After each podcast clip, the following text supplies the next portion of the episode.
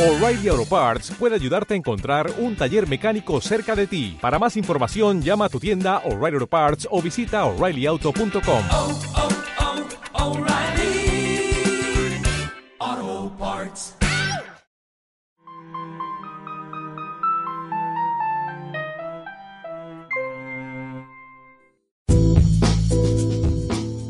Estás escuchando Pacífico Podcast. Hola, mi nombre es Oscar. Bienvenidas y bienvenidos a Pacífico Podcast. En este episodio conversaremos sobre un tema que puede resultar muy difícil, pero que a la vez es parte natural de la vida y de nuestra relación con los demás. Nos referimos al duelo, y en especial a la manera de procesar nuestras emociones ante el fallecimiento de alguien querido. Por eso hemos conversado con nuestra especialista, María Chelín Vera.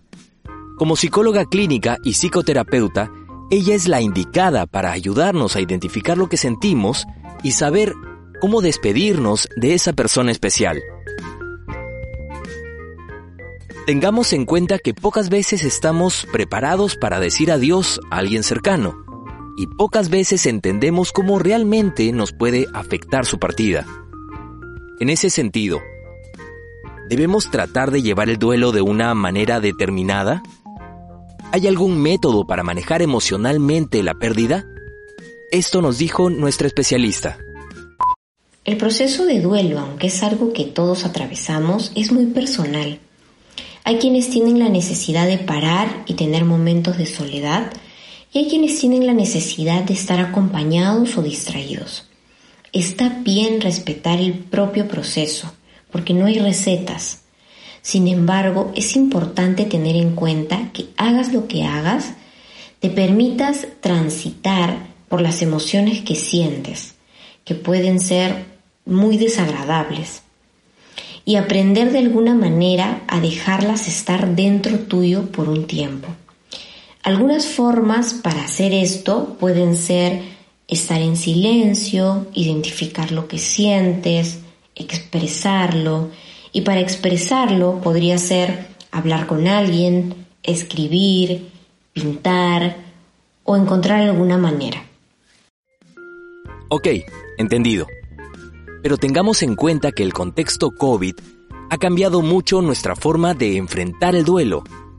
De un momento a otro se prohibieron los velorios. Dejamos de tener la posibilidad de despedirnos presencialmente y hasta de recibir y brindar acompañamiento. Yo mismo he visto casos de gente muy afectada con una sensación de culpa, de no haber hecho lo suficiente. ¿Cómo frenar estos sentimientos? ¿Cómo manejar la frustración?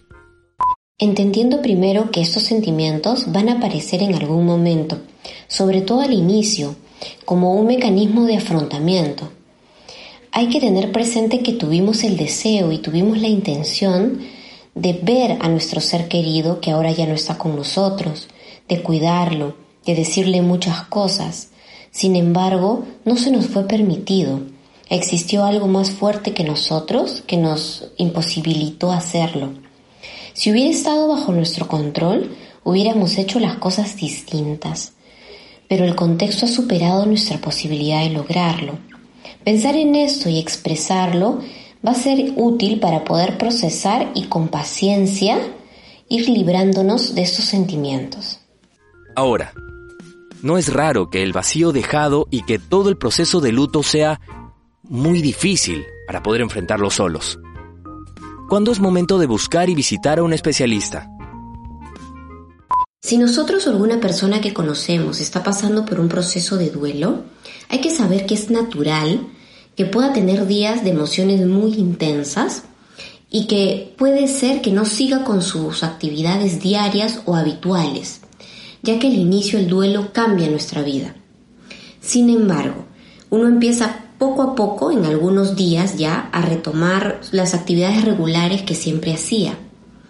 Cuando nos damos cuenta que una persona no está manejando adecuadamente el duelo, cuando estos sentimientos no están permitiendo que retomemos esas actividades que antes hacíamos y cuando hay un deterioro significativo en otras áreas de nuestra vida a causa de este duelo.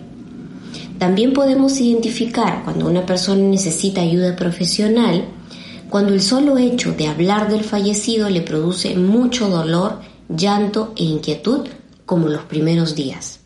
Muy buen dato. ¿Y qué hay de las iniciativas de despedida más personales?